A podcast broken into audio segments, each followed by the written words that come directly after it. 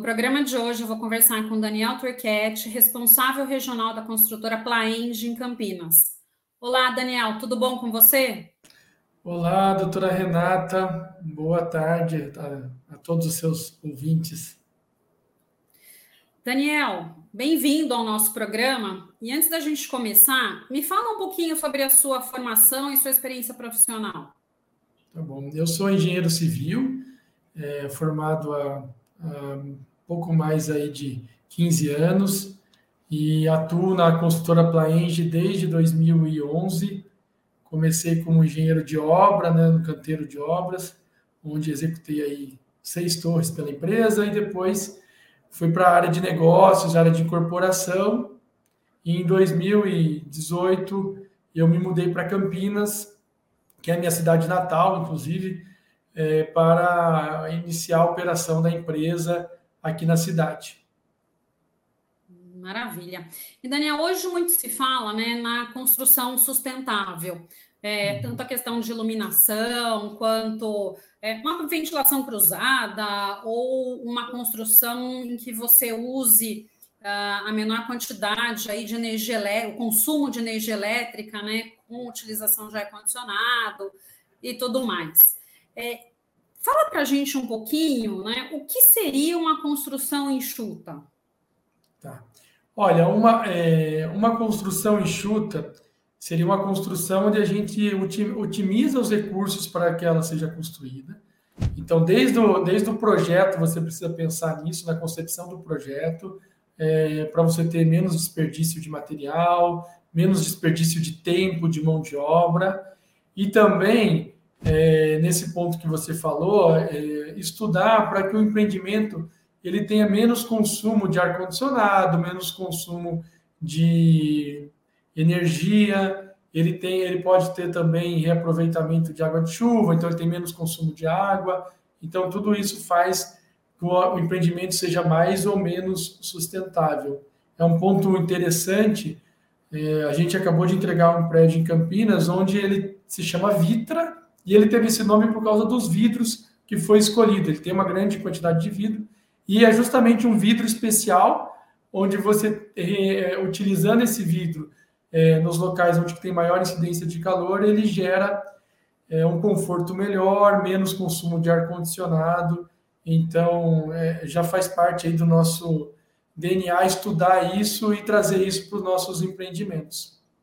Não, e é super importante essa preocupação né, com as questões ambientais e até do que uhum. você comentou é, nessa linha de uma construção mais enxuta. Porque o desperdício, ele não impacta só no meio ambiente, ele acaba impactando também no custo da obra, né? Uhum. Então, você ter um bom planejamento, uh, pensar, né, estudar bem como seria esse projeto, a compra de materiais, uh, você acaba otimizando. Então, realmente, acho que é, é bem bacana, né? E você já começou a falar um pouquinho é, mas do ponto de vista, né, a entrega das construções, quais as principais preocupações com o meio ambiente? Você citou aí o exemplo do Vitra, mas tem alguns outros exemplos que você pode trazer para a gente? Olha, é, essa preocupação com o meio ambiente, ela começa na concepção do projeto, é, até no licenciamento do projeto. Hoje, todo empreendimento, ele precisa ter um programa de geração, é, de controle de geração de, de resíduos e destinação desses resíduos, então, desde a demolição já se faz esse controle é, de materiais, eventualmente.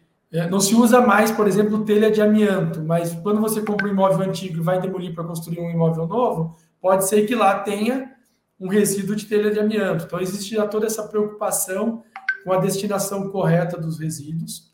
E também, é, durante a construção, é, hoje em dia, a gente faz projetos é, de alvenaria. O que, que é um projeto de alvenaria? Uma paginação dos tijolos para que eu tenha menos desperdício de tijolo. Hum. Então, isso gera um custo menor para a obra e também menos resíduos. Né? Se você comparar da época dos últimos 15 anos, 15 anos atrás para hoje, uma construção ela gera muito menos resíduos que antigamente, porque ela é muito mais planejada é, e os materiais que a gente utiliza já são mais é, ela é mais pensada e ela gera menos resíduos. Você tem menos custo, tem menos caçamba e menos geração de. Uhum. E hoje o, o resíduo que é gerado ele é mais controlado, ele vai para o local correto. É, então é todo, todo tem todo esse planejamento antes da, de começar a construção. E tem um outro ponto interessante também, doutora Renata, que é a, a gente tem uma, uma personalização para os clientes. Então, se você pegar o exemplo do Vitra, que acabou de ser entregue, já tem cliente morando e ele foi entregue há um pouco mais é, de 30 dias. Por quê? Porque durante a construção, nós já fizemos as alterações que o cliente gostaria, as alterações civis. Né? A parede no lugar que ele gostaria de ter, os pontos elétricos no lugar que ele gostaria de ter. Então, isso, o revestimento, a escolha do revestimento que ele gostaria de ter no apartamento dele. Então, isso faz com que ele, a hora que ele recebe as chaves, ele se preocupe só com a marcenaria e evite que ele comece uma nova obra, né, que ele contrate caçamba e comece a quebrar tudo para deixar do jeito, do jeito que ele quer. Então, a gente tem lá cada apartamento construído de uma forma personalizada para aquele cliente. Então, a maioria dos clientes já se aproveitam disso e, não precisa ficar fazendo aquela quebradeira comum Sim. de um empreendimento novo. Não, porque realmente, é, eu sei que talvez para vocês uh, é um, talvez até uma demanda de tempo, né? Mas um custo, de repente, ficar alterando o layout uhum. né, de, de morador para morador mas acho que talvez faz, faz, muito mais sentido numa questão quando a gente pensa na economia dos materiais, né? Uhum. É, porque essa coisa de maioria acaba mudando uma coisa ou outra. Então você sempre vai ter um quebra-quebra depois. Então são novos materiais, uh, novo, é, novos custos, né, que acabam uhum. entrando ali. Então às vezes faz muito mais sentido essas alterações, adequações já serem feitas né, quando da própria construção. E, e, e, curioso essa questão, eu nunca tinha escutado falar na paginação da alvenaria, né? Porque paginação de piso, ok, né? Uhum. Mas realmente faz, faz todo sentido também, porque você gera uma inteligência né, quando você está subindo o edifício. Então, muito bacana. Você gasta um pouco mais com projeto, com tempo, com, com planejamento, mas você economiza com desperdício de material, você gera menos resíduo, você tem menos é, resíduo sendo transportado em elevadores de cremadeira, então você economiza energia, é, uhum. é uma cadeia né, de, de benefícios. De benefícios, isso mesmo. Uhum. E, Daniel, é, essas preocupações, né, elas também se aplicam ao segmento de desenvolvimento urbano? Sim, com certeza. É, o, o, segmento de desenvolvimento urbano ele é até mais burocrático para você ter o licenciamento. Então, você tem uma legislação federal que, que, que faz as determina as regras né, para esse desenvolvimento urbano, além das, do zoneamento municipal, né? Você, é, então é uma parte bem mais ampla, mais complexa. Então existe uma série de contrapartidas que você tem que fazer para conseguir um licenciamento ambiental desses.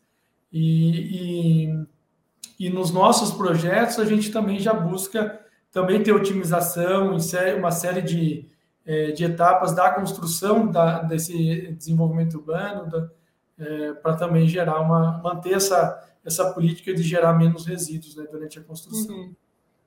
Não, ótimo. E assim, pouca gente, eu acho que sabe o tempo que leva essa fase de licenciamento ambiental, né?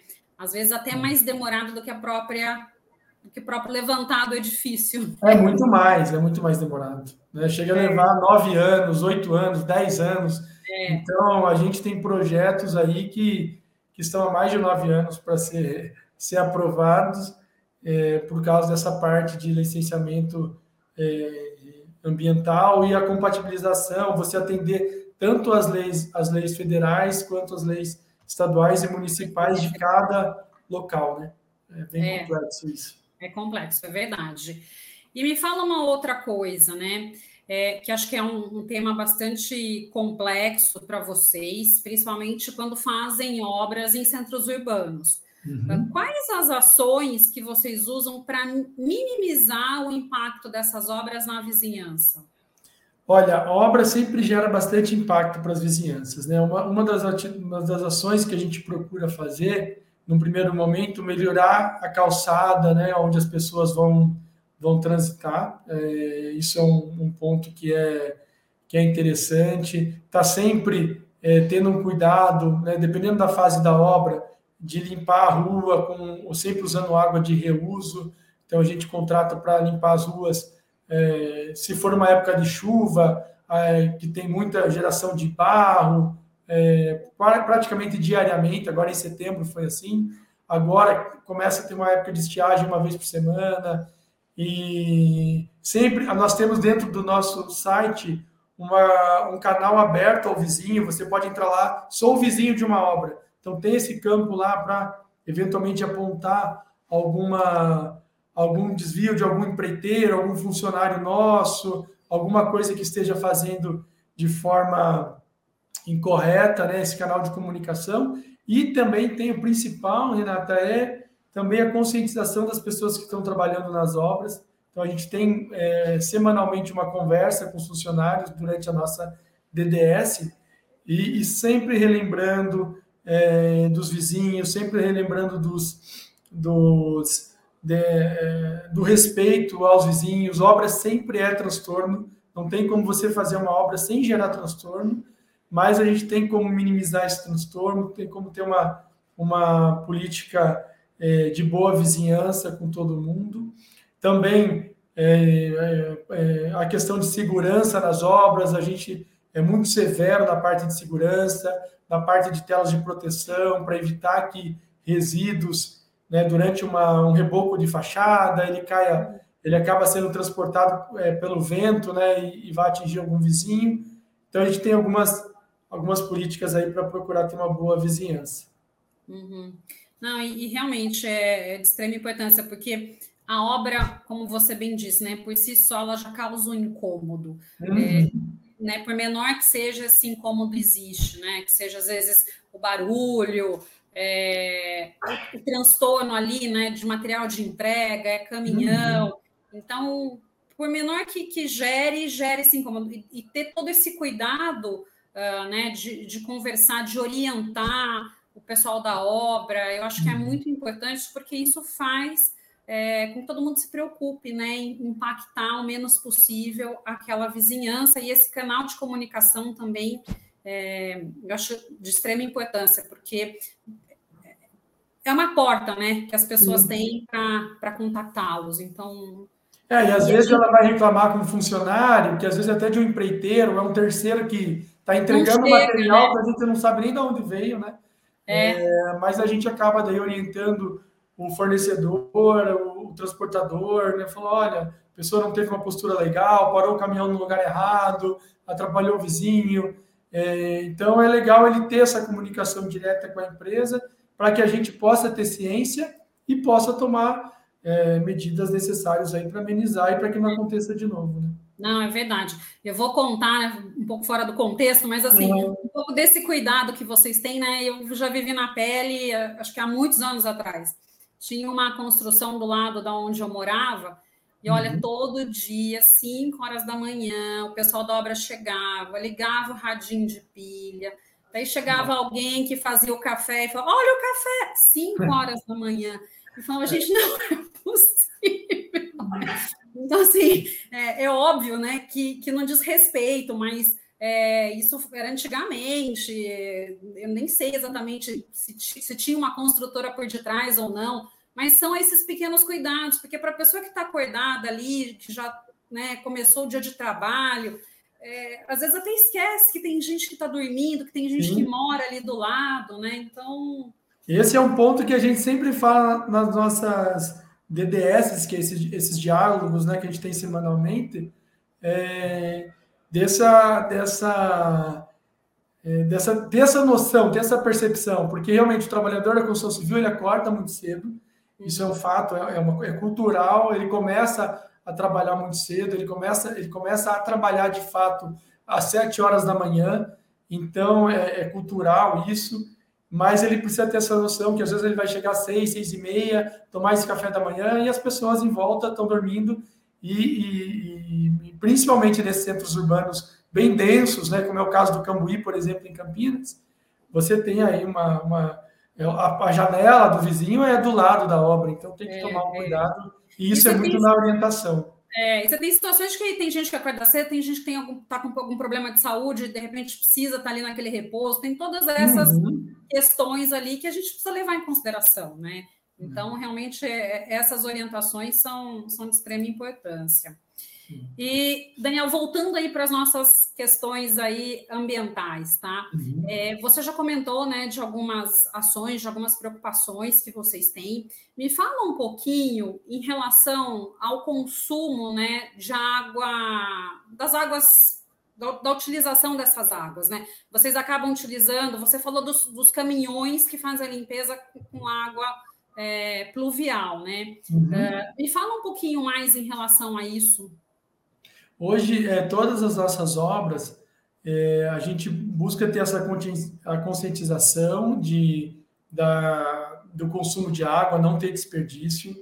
Né? A gente também monta é, caixas d'água é, para quando tem espaço no canteiro, a gente acaba captando a água e armazenando. Quando não tem, a gente acaba tendo a preferência por comprar água de reuso é, ao invés de comprar água tratada, né, é, da Sanasa, por exemplo, porque isso, é, além do custo, acaba sendo uma, um benefício também para todos, né, para a comunidade, a gente não desperdiçar água, é, não consumir água que foi tratada pela Sanasa. E quando dá, a gente coloca uma, uma estação de, de, de, de captação e, e, e ela dá um, faz uma espécie de um semi-tratamento, né? É, com a água da chuva, capta, armazena e reusa. Não são todos os canteiros, né? normalmente no centro urbano mais denso, isso já é um pouco mais é, é, complicado pela falta de espaço, mas quando é possível a gente a gente utiliza e também é, faz parte desse trabalho de orientação, né? Sempre orientar para não, não tomar banhos demorados, não, não ter um desperdício de água, que é algo que acaba o, o nosso funcionário é, recebendo essa educação e levando isso para a própria casa dele, para a família dele, que muitas vezes é, é, ele não, não teve essa orientação até então, e, ou teve, mas sempre é bom reforçar para ele é, não desperdiçar água. Uhum. É um serviço indireto para a comunidade, né, de conscientização para a comunidade. E a questão acho que da água do reuso é de fato você uh, incentivar o reuso, porque a, a, gente sabe que nem sempre existe esse incentivo. Então, é, privilegiar a utilização dessa água, da compra dessa água, né, o uso uhum. dessa água, realmente é privilegiar uh, né, o tratamento, não o desperdício de água, que também é, é, muito importante. E me fala um pouquinho também das questões voltadas para a energia elétrica. Tá. Olha, é, na energia elétrica, a gente vem evoluindo muito nos últimos anos na questão dos equipamentos que a gente é, compra. Hoje, a Plaenge, como ela tem diversas obras pelo, pelo país, a gente tem a nossa própria gestão de equipamentos e hoje nossos equipamentos são bem mais modernos e consomem bem menos energia. É como se fosse aquela geladeira antiga que ela tinha gastava um monte de energia, hoje você compra uma geladeira nova que ela é bem mais eficiente. Ela faz a mesma coisa e é bem mais eficiente. Então a gente já nos últimos anos se modernizou nos nossos equipamentos, elevadores de cremadeira, gruas, é, são equipamentos que consomem menos energia. A parte de iluminação da obra, né, é, você pegar 10 anos atrás, era tudo lâmpada incandescente, que era mais barata. Passou para lâmpada fluorescente, agora já, já estamos utilizando lâmpadas de LED e sensores no canteiro de obra para poder reduzir o consumo de, de energia elétrica. E você tem também esse mesmo trabalho da, do consumo de água, do consumo de energia, né? Não deixar a lâmpada acesa, você deixa comunicação na obra, é, para orientar os funcionários a sempre é, ter consciência de não desperdiçar a energia elétrica é, dentro do canteiro de obras. Então, isso também assim como a água, acaba sendo um trabalho de orientação que o funcionário, todos aqueles que passam por uma obra, né, às vezes passa 200, 300 pessoas diferentes para trabalhar em diversas etapas é, diferentes do, da, do, da obra e acabar levando isso para sua casa, para sua vida também. Sim. E Daniel, é, vocês, se não me engano, têm uma parceria com a Post Consulting. É, que vantagens essa parceria trouxe para a Plaenge? Olha, a gente começou essa parceria em 2016, é, justamente no canteiro de obras, foi a primeira, a primeira etapa dessa, dessa parceria, onde a gente pôde revisitar uma série de processos é, que a gente já tinha. O nome Plaenge ele vem de planejamento e engenharia. Então a gente já tinha processo, planejamento desde a década de 70, mas a Porsche conseguiu revisitar, melhorar esses, esses processos executivos. Isso gerou já para a construção uma série de, de melhorias e a gente conseguiu ganhar prazo de obra, conseguiu ganhar também menos desperdício de materiais, né? Hoje a gente consegue ter visibilidade de todo o material que vai subir no elevador para determinado pavimento daqui a um mês, dois meses, e, e organizar melhor isso, evitar que o elevador fique subindo e descendo é, sem, sem precisar, evitar eventualmente de ter dois elevadores, conseguir fazer o mesmo trabalho só com um. Então teve uma série de ganhos. E depois, numa, junto com a Porsche, a gente passou por diversos processos dentro da empresa, e um dos processos foi justamente o personalização, parte de personalização. Quem compra hoje um carro da Porsche já sabe que ele é extremamente personalizável. Né? Se você pegar, por exemplo, um volante dele, ele tem é, diversas formas de você personalizar, com diversos fornecedores diferentes. A gente pôde visitar, nossos executivos visitaram a fábrica deles em Stuttgart e viram que vinham lá para fazer um volante 16 tinha peças de 16 fabricantes de países diferentes que chegavam naquele momento ao mesmo tempo para montar um volante. Então eles falaram, ó, a gente achava que para a construção civil era impossível ter um nível de personalização tão grande onde eu conseguiria que o meu material chegasse naquele momento sem desperdício, cada projeto de uma forma e a gente conseguiu junto com, a, com o apoio deles é, ter hoje o que a gente chama de personalize o projeto personalize e, isso refletiu nisso que eu te falei, de você ter já o apartamento é, personalizado para o comprador, evitando desperdícios de quebra-quebra, evitando é, é, geração de resíduos desnecessários e a pessoa podendo se mudar para o apartamento é, o mais breve, bem antes do que do que antigamente, né? Bem antes do que antigamente. Não, muito bacana essa essa parceria né, de vocês com a Porsche, realmente acho que trazendo é, um diferencial, né, para a construção. Se você me permitir falar, assim, a gente viveu agora dois anos de pandemia, onde é, faltou material é, para todo mundo. Quem foi reformar um apartamento teve uma casa, ele foi chegou lá para comprar piso e falou: ah, não tem, vai ter daqui a cinco, seis meses. É. E a gente passou por isso e conseguiu concluir a obra no prazo porque a gente quando a gente foi pego assim, falou, ó, vai faltar, a gente conseguiu antecipar os pedidos, né? Porque a gente já tinha essa visibilidade, esse planejamento, e falou, ó, vamos antecipar tudo que, que a gente tenha, que normalmente a gente fazia o pedido, por exemplo, de cerâmica, 60, 90 dias antes dele estar na obra. A gente passou a fazer esse pedido 360 dias antes dele chegar na obra. Então a gente já sabia o, é, é, o que ia ter naquele momento, pediu, a gente antecipou os pedidos. Então, isso, isso a Porsche nos ajudou muito a, a, a, a, a, passar por esse período. A gente já estava preparado, já estava pronto.